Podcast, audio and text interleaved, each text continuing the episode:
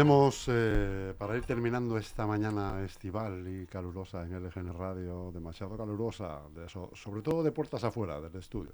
Eh, hemos visto antes a nuestro colaborador pasando por delante de la cristalera, probablemente buscando la felicidad.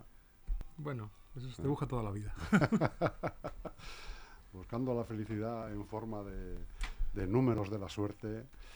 Y, Efectivamente. Y, ahora viene buscando la felicidad en forma de aire acondicionado. Que tampoco está mal. Eh, es una manera, es, se trata de ser feliz en continuo. ¿eh? Exactamente. En continuo. Ya sabes que la, el, el, dinero no da la auténtica felicidad. Lo que pasa es que la felicidad que da el dinero es como la de los chinos. A veces da mejor resultado que la auténtica. Pero cierto, por ahí vamos, sí. Pues aquí tenemos a Francis Fernández con sus eh, tijerones de sastre. ¿eh? Oye, ¿por qué las tijeras de los sastres son tan grandes? Porque tienen que cortar unos materiales tremendos. ¿No te has preguntado cómo son cizallas? No, yo la verdad es que he ido un poco desastre. O sea, yo he ido... Recuerdo una vez que me hice... El único traje que yo me he hecho en sastre, por cierto, fue aquí, en el establecimiento que está justo debajo de la sede del Partido Popular. Sí. Aquí al lado. Eh, uh -huh. Y tan poca costumbre tenía yo de ir a que me hicieran un traje que varios, lo dejé pagado y varios meses después, pasando por delante, de repente oigo un taconeo violentísimo y era la mujer que, salía llevaba, corriendo. que salía corriendo delante de mí diciendo, pero oye, ¿qué vas a hacer con tu traje? Tienes aquí un traje. Ven, ven y recógelo. No. Para que veas lo poco que soy yo de ir a sastres, pero sí, supongo Bueno, que sea pero eh, sea como sea, hoy tenemos las tijeras de cortar, porque hay tela Sí. que cortar, Ahí- que ha pasado ahí- de todo, Francis. ahí- ahí me he ha ausentado pasado. unos días y he sido lo mejor. Sí, ha Ha sido pasado. lo mejor. Lo del lunes es una cosa como para que todos los periodistas pongamos las orejas en... Lo En- del en- lunes en- anterior, de la no, semana anterior. No, no, lo del lunes en televisión española. Ah, ah, bueno, sí, sí, sí. bueno, Resulta eso, que, tela, tela. que una periodista puede ser cuestionada por hacer por decir que la ver- no no por decir que la verdad es verdad y lo que es mentira es mentira y por hacer preguntas por corregir una mentira yo no lo sé porque es que ha habido la reacción de los miembros del Partido Popular ha sido tremenda Sí, claro, el señor. Esteban Pons ha lanzado un un tuit sí. que es amenazador ¿qué es eso de que Radio Televisión Española va a perder las elecciones? claro. Radio Televisión Española no se presenta a las elecciones en fin eh, Que él ni, ni ha ido ni va a ir nunca. bueno pues eh, Ya caerá, ya perfecto, caerá. pero es, un- es una forma de, es una forma de defender a su líder que me parece que hace todo lo contrario. Mm. Con no pedir disculpas, que no ha pedido disculpas, como pedía él en la entrevista, ha estado mejor Feijó que sus sus eh, Hombre, adláteres. no, es que eso, fíjate, le- claro, ponte tú también en los zapatos de estos, ¿no? Que vas allí, a, a- a la, a la vuelta de una semana son las elecciones y te metes en un jardín que no sabes por dónde salir, tienes que mentir, tienes que ir medio, o una media mentira, que son las peores. Claro, pero ¿cómo, ti- cómo Eh, tienes que y- mentir? Y, y claro, y se encuentra con, con la hinchaurrondo que, que estuvo de, Que sabe estuvo muy bien y que de tiene- recopetín, como se suele decir. Sí, sí, y que es la-. Y que es la segunda vez que tiene el mismo problema con miembros del Partido Popular. Porque Silvia Bueno, la, Inchaurrondo la salió- echaron de Telemadrid, ¿no? La echaron de Telemadrid por aquella célebre pregunta que dejó sin respuesta a la señora Ayuso. La verdad es que esta mujer lleva un carrerón en ese sentido Claro, claro. un poco curioso, Claro. pero nadie tiene la culpa que nuestros líderes políticos, en este caso el señor Fijo, no estén preparados. No estén preparados para hacer una entrevista. No sé quién les prepara las entrevistas, pero desde luego ni el señor Feijo está demostrando tener talla como para hacer- ser capaz de afrontarla solo, ni el grupo que le ha preparado esta, en concreto esta, ha estado a la altura. Es decir, durante el debate en el que se dijeron de todo menos bonito, el famoso debate del lunes anterior fue, Sí, bueno, allí no había manera de que nada se aclarara. sí. Porque, Pero cuando se hace una- un planteamiento más sereno, resulta que no, que no es capaz de responder, que tiene que responder. Yo creo que efectivamente, como él dice, es fruto de la inexactitud, que es una forma de decir que metí la pata hasta el Claro, que es claro. una cosa que es fruto de la inexactitud. La inexactitud la cometes, no la inexactitud no da frutos. Pero bueno, Claro. es decir, ¿por qué tienes que decir exactamente nosotros revalorizamos con arreglo al IPC? Si eso justamente es lo que no es verdad. Y encima te empeñas en decirle a una periodista que tienes delante que está con los papeles delante que no son correctos. Yo cuando hablo con alguien que tiene papeles delante, me tiento la ropa, porque tiene muchas más posibilidades que yo de estar diciendo algo más parecido a la verdad. Entonces, no, yo no, no, no entiendo. Claro, y luego en un tema tan sensible como son las pensiones, ¿eh? Ojo. ¿eh? En un tema tan Es sensible. que son, son, fíjate lo que te voy a decir, Francis, son los únicos que salen a la calle. Los pensionistas. Ahora mismo son los que más tiempo llevan Cuando ha saliendo a la calle de manera continua. Cuando sí, han tenido cualquier percance, son los únicos que los ves en la calle protestando. Porque saben que no tienen otra salida. Porque claro, saben que no tienen otra salida claro. y porque hay amenazas permanentes a su. bueno, a su no, a nuestra. Yo también soy, yo también ahí. soy un pensionista. A nuestra, a nuestra nivel de vida y a nuestra. Claro. Primero, el famoso. El famoso dicho que no sé de dónde viene ni sé de qué ambiente viene, pero a mí me hace mucha gracia. Ese de que nuestros hijos van a vivir peor que nosotros. Dices, será después. Porque, yo, por ejemplo, hasta los 13 años no conocí un grifo en mi casa. Y a los 13 años conseguí, mis padres consiguieron comprar un piso aquí en Leganés y vinimos desde la chabola que vivíamos en Carabanchil. Es decir, yo no salí al extranjero hasta que tuve dinero para pagármelo yo. Los hijos, nuestros hijos, han salido a donde han querido porque les hemos llevado nosotros y han ido a donde... Será en la segunda parte de su vida donde vivan peor que nosotros, porque hasta ahora han vivido Como el Shah de Persia. como el sea, claro. Entonces, alguien eh, marcó esa cantina, los jóvenes pobrecitos con... Y a partir de ahí hay una especie de acusación permanente a los pensionistas de que nosotros vivimos muy bien y los chicos viven muy mal. Hombre, tan mal no vivirían los jóvenes cuando la primera reacción que hubo contra las medidas de la pandemia fueron los jóvenes pidiendo que los les abrieran los garitos. Yo lamento parecer un reaccionario y un viejo. Viejo soy. Reaccionario... mm, en todo caso, reaccionario de izquierdas, que no sé cómo, se vende, pero... Pues mira, he leído un tuit hace poco de Jordi Évole eh, diciéndole, más o menos diciéndole, gracias por no venir a la, a- a la invitación que le hicimos desde para nuestro programa, ¿no? Y muchas gracias por ir a Televisión Española eh, con la gran colaboración de, de Incha, Incha Urrondo, ¿no? Está como diciendo esto por... se, se conoce que le debía haber invitado en su momento a hacer un programa, un, un Jordi Évole con no sé quién, con, en este caso con Feijó, y no rehusaron la invitación, se fueron a, a televisión española pensando que la cosa iba a ser más neutral a lo mejor y, y les ha salido el tiro por la Pero culata. es que yo no veo dónde Como rompió- decía Antonio Gala, el culo por la tirata.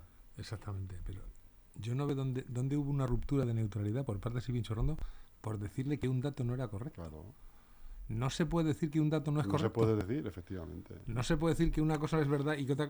Claro. Yo es que no, no, no acierto a, a ver por dónde, dónde estuvo la agresividad y dónde estuvo... Diga, mire usted, este dato que está dando no es correcto. Que no se lo hicieron en Antena 3 cuando dio muchos datos incorrectos, y, igual que, que Sánchez que dio algunos. Y aquí se lo han hecho. Bueno, y por encima de todo, ¿cuál es el miedo a exponerse públicamente que tiene Feijo? Yo creo que es un elemento que juega en contra suya. Que eso lo tendrán que decidir los electores, ¿eh? Pues el miedo es, Francis, a, a que pasen estas cosas y te dejan en un brete eh, a, a- a escasos seis días de las elecciones, te meten un estacazo que dices, joder, a ver esto, a ver esto cómo sienta Yo creo que el electorado de en las encuestas. que el electorado del PP es bastante impermeable a estas cosas, ¿eh? Puede que no gane nuevos votos, pero yo creo que el es un electorado muy convencido No se le mueve un pelo. y que no se le mueve un pelo por estas cosas. Entre otras cosas porque es un electorado que se acerca mucho ideológicamente y, y- y en forma de vida al, al, al- al prototipo de, de fi- de figura del, del, del Partido Popular. Es decir, el triunfo del que te vote chapote es porque hay una cercanía importante entre los... Esto salió de abajo.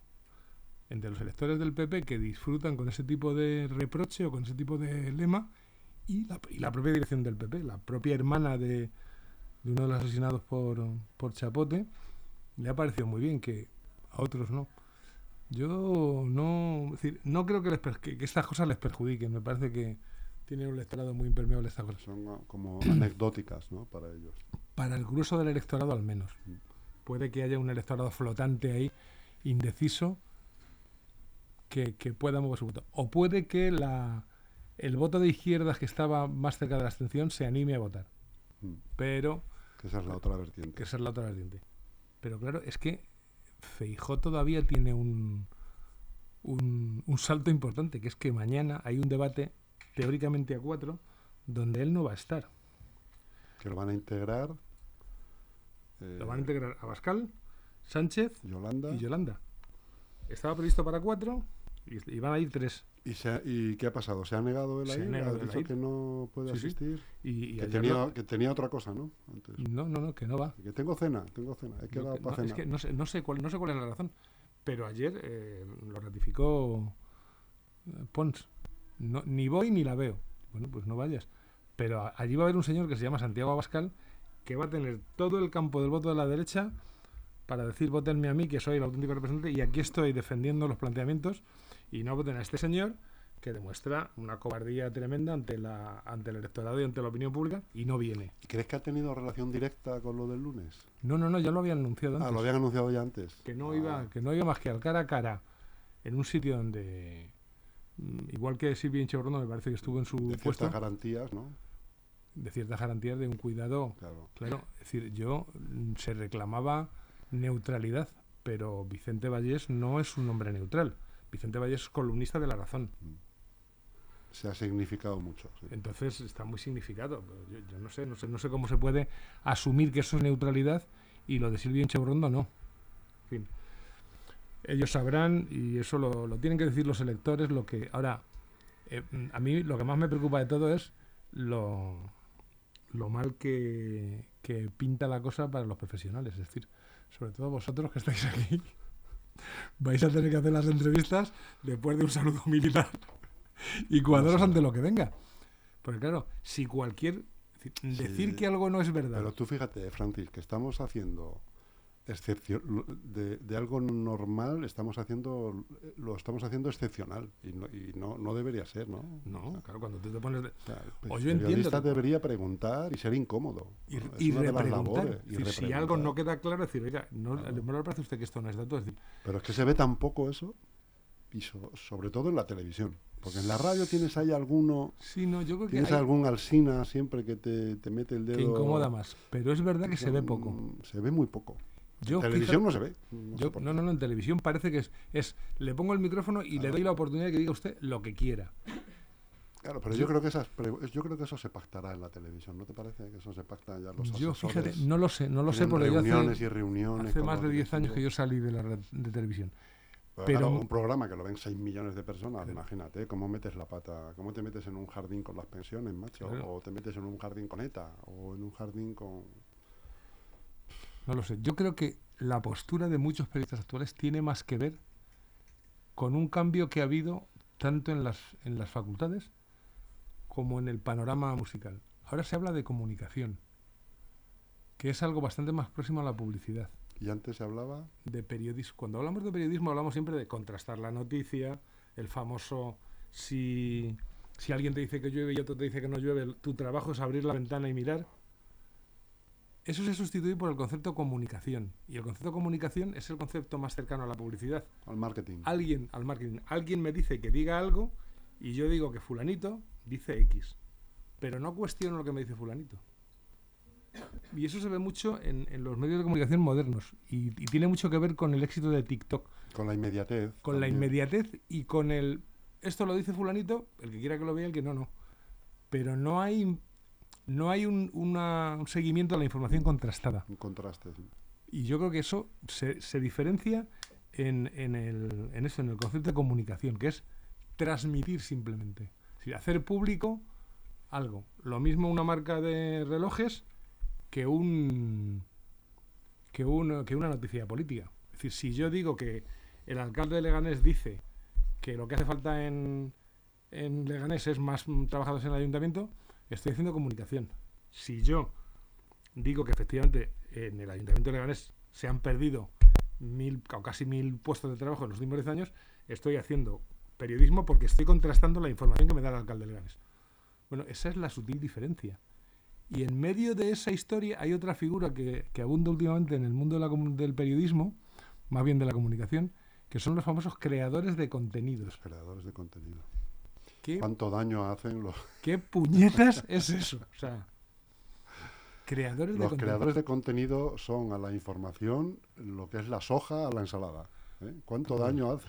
¿Cuánto? Sí, sí, sí, sí. Bueno, pero ¿qué- ¿qué me estás? Creador de contenidos. No, no, los contenidos están ahí y si tú eres periodista lo que haces es transformarlos, contrastarlos. Pero creador de contenidos, o sea, que te Pues el inventas cre- cosas. el claro, sí, sí, por no, por no llamarle así, inventador de historias, ¿no? Claro, cuentista. Inventador de relatos. Claro. ¿no? Dices, bueno, o Eh, hay- por no hay- llamarle así, es creador de contenido, claro. Eh, su, su propia, el- la- eh, en, la palabra, en la frase vaya el contenido, nunca mejor Sí. dicho. Hay que rellenar, hay que llenar de contenido esto. esa es la palabra. Rellenar, Medias rellenar espacio, verdades. rellenar espacio. No. Poner unos titulares que yo, como soy un anciano, repito, me enteré hace poco, se llaman. ¿Cómo se llaman esos titulares que solo sirven para que. Eh, sí, eh, clickbait. El clickbait. Yo decía, ¿qué será el clickbait? El clickbait es un titular falso. Circular cebo. Falso- un titular cebo como, una, como un euro de goma. Claro, Y entonces alguien pica y ya está, ya el objetivo está conseguido. ya está, ya que tienes el like o tienes el- la visualización o lo que sea, que es, de lo, que es de lo que viven los creadores de contenido. Y el peligro es que todo el, todo el mundo del periodismo, todo lo que se parece al periodismo vaya por ahí. Si la reacción es de, un- de esa virulencia ante alguien que solo ha dicho la verdad, lo Y veremos a ver qué pasa ahora eh, con ella. Quiero decir, está- habrá que estar atento a ver qué pasa con, Es- con esta es- periodista. lo que pasa, lo que va a pasar con ella es evidente. En enero ya no está, a lo mejor. Mu, ¿eh? mucho me lo fiáis. Tienen, mucho tiempo. tienen una excusa perfecta. El cambio de programación de enero, No, de, de enero, ¿no? De septiembre claro, fuera. y se acabó. Claro. Mm. Si eso es así, ellos lo pueden atribuir a que hay un cambio de programación. Es que, Todos sabremos, todos sabemos lo que ha pasado, lo que ha pasado ya en Telemadrid. Bueno, acuérdate también de. Yo no sé si tú has seguido o eres seguidor o de Jesús Cintora. sí, el caso de Jesús Cintora, fíjate, por mis contactos en televisión, yo creo que ahí hubo otro error, otro error diferente que consiguió que los trabajadores de Radio y Televisión Española, no digo que no fuera una forma de callarle, pero en ese caso estaría Televisión Española siendo parcial a favor del PP. Porque Jesús Cintora era un comunicador señaladamente de izquierdas que daba muchísima leña a los planteamientos del Partido Popular y de la derecha. Bueno, eh, y, y- y lo eliminaron. Sin embargo, yo creo que luego, luego Radio Televisión Española no era, no era neutral, lo quitó del medio. Sin embargo, ahí hay otro factor y yo creo que hay que señalarlo. Y es que mm, el programa de Cintora, de Jesús Cintora, se producía, valga la redundancia, con una productora ajena a Televisión Española, que contrató al menos a 25 redactores de fuera. Eso fue muy mal visto por los televisión. sindicatos y por los propios redactores de televisión que dijo, bueno, ¿qué pasa? Que no, no hay gente aquí capaz de asumir los contenidos de ese programa. Tampoco digo que esa fuera la razón, no, no lo sé. sé que había sé. mucho malestar. Seguramente, efectivamente. Por eso. Seguramente no es una manera de Pese empezar. se- pese a ser un, un programa clara, no, claramente, yo creo que mm, Cintora es un hombre mm, claramente de izquierdas, mm, el programa duró lo- nada, se lo cepillaron. Sí, duró muy poco. Entonces, muy eso quita, quita más la razón todavía a lo que hace ahora el Partido Popular diciendo que, que Televisión Española no es neutral y que va a perder las elecciones. Dice, bueno. Pero además es que no es la primera vez. No, no es la primera vez. Eh, Feijóo está acostumbrado a decir muchas mentiras y que no le conteste nadie. Y que no le conteste nadie. Y le han pillado. Le han pillado. Yo creo que, en fin, los electores tienen la palabra el domingo que viene. sin duda. El domingo que viene tendremos aquí en LGN Radio, haremos una un seguimiento en tiempo real de- al cierre de colegios sobre, sobre lo que vaya aconteciendo, las votaciones, ver cómo va. Vamos a tener eh, unos invitados, entre los cuales te, te invito eh, en directo ahora mismo en LGN Radio, si te apetece pasarte por el estudio a partir de las 8 de la tarde, estaremos aquí con un par de periodistas, Pep- Pedro Atienza, Ujú. Juanma Álamo segu- seguramente. Bueno, pues un poco para ir ir viendo cómo van el escrutinio, ir comentando la jugada. No te, en- no te prometo nada, pero si puedo me acercaré porque me interesa mucho. Invitado estás, Francis, porque Pues- siempre tu opinión y tu criterio siempre interesante aportará, Vamos- vamos a ver. arrojará luz, seguramente sobre lo que vaya O por, pasando. o por lo menos leña. ¿eh? por lo menos leña, fuego, fuego, ¿eh? arrojará fuego. Pues bueno, sí. Francis, pues qué te digo, que, que no nos queda nada, que es que el, el domingo estamos otra vez en el colegio ahí. electoral. Vamos, y además, ¿eh? Con esta última semana, la semana a ciegas, Sí. donde no se, no, se, no se ve el efecto de lo que vaya ocurriendo, porque no hay encuestas. Ya no hay encuestas, ya a partir de hoy ya no se puede. ¿Te acuerdas de ese periodo de tiempo donde se publicaban encuestas en, en Andorra y para publicarlas en el resto del Estado se decía, los pimientos suben tres... ¿Os acuer- ¿Te acuerdas? Ahora ya no hay ni pimiento, Sí, ni pepino, ni nada. A mí me parecía un buen sistema. Eh. Un sistema ingenioso para decir las cosas que están pasando sin que sin romper la ley. Que por otra parte me parece una ley un poco absurda. No sé. No lo sé. Yo no sé si en el resto de Europa o en Estados No. Unidos existe este tipo de. De prohibición sí. de... No lo sé. Dicen que hay Que, una, pues, una especie de norma sí. que, da, que favorece al que va ganando en las encuestas. Que hay gente que, que vota, por el mero hecho de votar al ganador, vota al- a, a quién van las encuestas. No lo sabemos. Vamos a ver, vamos a ver qué pasa en el, en el debate de mañana, que va a ser interesante. A ver cómo aprovecha, por un lado Abascal y por otro Yolanda, ¿no? Yolanda y por otro Sánchez, eh, la ausencia de la ausencia clamorosa Hombre, clamorosa de Feijó. Parece ser que ya han prohibido que haya un que haya un, eh, un sitio vacío, lo cual sería, claro, mucho más escandaloso. Pero si yo estuviera en el pellejo de estos tres, pero macho. mi, no- mi- claro, ¿Tú, no crees que debería ser obligatorio? Eso sí que tendría que estar por ley. Oiga, hay dos debates obligatorios. y, y son en No, tal no puedes decir que no. Ya está, tienes que ir o tienes que mandar a un representante. yo creo que El votante tiene que saber, tiene que tener. el votante tiene derecho a saber. Claro, tiene que ver, ver a ver qué es lo que dicen. En fin, En fin, nada, se nos ha quedado sin comentar una cosa que yo tenía ganas. ¿cuál? Y es los famosos eh, anuncios luminosos que va a haber a pie de calle en en Leganés. Leganés. Están instalados ya, no sé si los has visto. Sí, sí, sí, sí. A mí me parecen peligrosísimos. En la puerta de, de un montón de estaciones los he visto. Es que hay unos cuantos que están situados justo en, en semáforos, Que distraen. pasos de en cebra. rotondas. en rotondas, que claro, es que está a tu altura de- de- del conductor. Me parece Parece ser que es un contrato firmado en el año 22 de 13 millones y pico de euros Para 20 años, para 20 años. a mí me parece un regalito, mm, o sea, un regalo de muerte Sí, por parte del gobierno anterior. Sí. Mm, Ese tipo de cosas. cuando menos es... Y además con una opacidad absoluta. Sí. Recuerdo que se habló de ello un tiempito, pero nada, cuatro días, tres Sí, sí. días y murió el asunto. Yo ni lo recuerdo, pues ahí está. Y el murió el asunto. El contrato firmó con unas condiciones de resolución bastante Leonina, imposibles. Y bueno, eh, es decir, esperemos que no ocurra nada. Pero yo he pasado por en coche por al lado de alguno de ellos. Claro, están hechos para llamar la atención del conductor. Claro. Por la Claro. altura a la que están y por los sitios donde están.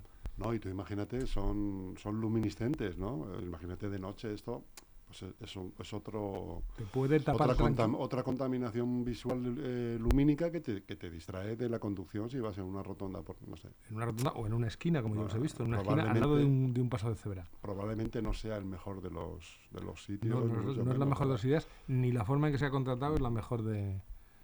Es, es un regalito envenenado que le han dejado al, al- Totalmente. al nuevo gobierno. Sí, totalmente, totalmente, Francis.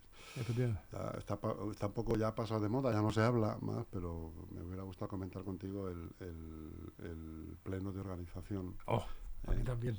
Aunque esté pasado de moda, yo, yo soy muy aficionado a la historia. de los brazos de madera. Es que luego me han llegado me han llegado información de cuál es la razón de esa abstención, ¿Y cuál es? ¿Cuál- ¿Qué es lo que te ha llegado? el número de sueldos que van a tener los de Ah. Mar Madrid. Es decir, yo negocio que yo voy a tener dos concejales pagados a, a tiempo completo, liberados, y el tercero, porque tiene un trabajo que- del que no quiere salir, y además voy a tener dos asesores. Y no me encomiendo ni a Dios ni al diablo ni a mi gente de Madrid. Y bajo, y bajo también el paraguas de, oye, oye, no se puede bloquear más esto, vamos a, Bueno, a desbloquearlo con nuestro voto para empezar a trabajar y a fiscalizar, ¿no? Eso es un poco el, Sí, sí, ese es un poco el, ese es el, el subtitular, ¿no? el subtítulo. Y además había, había- se deslizaba otro por debajo, que era como una especie de venganza personal, que decía eh, Poblete, que era, es que yo ya propuse otra opción para que no hubiera alcalde del PP. Claro, se refería a la opción que comentamos aquí de los dos años y dos años.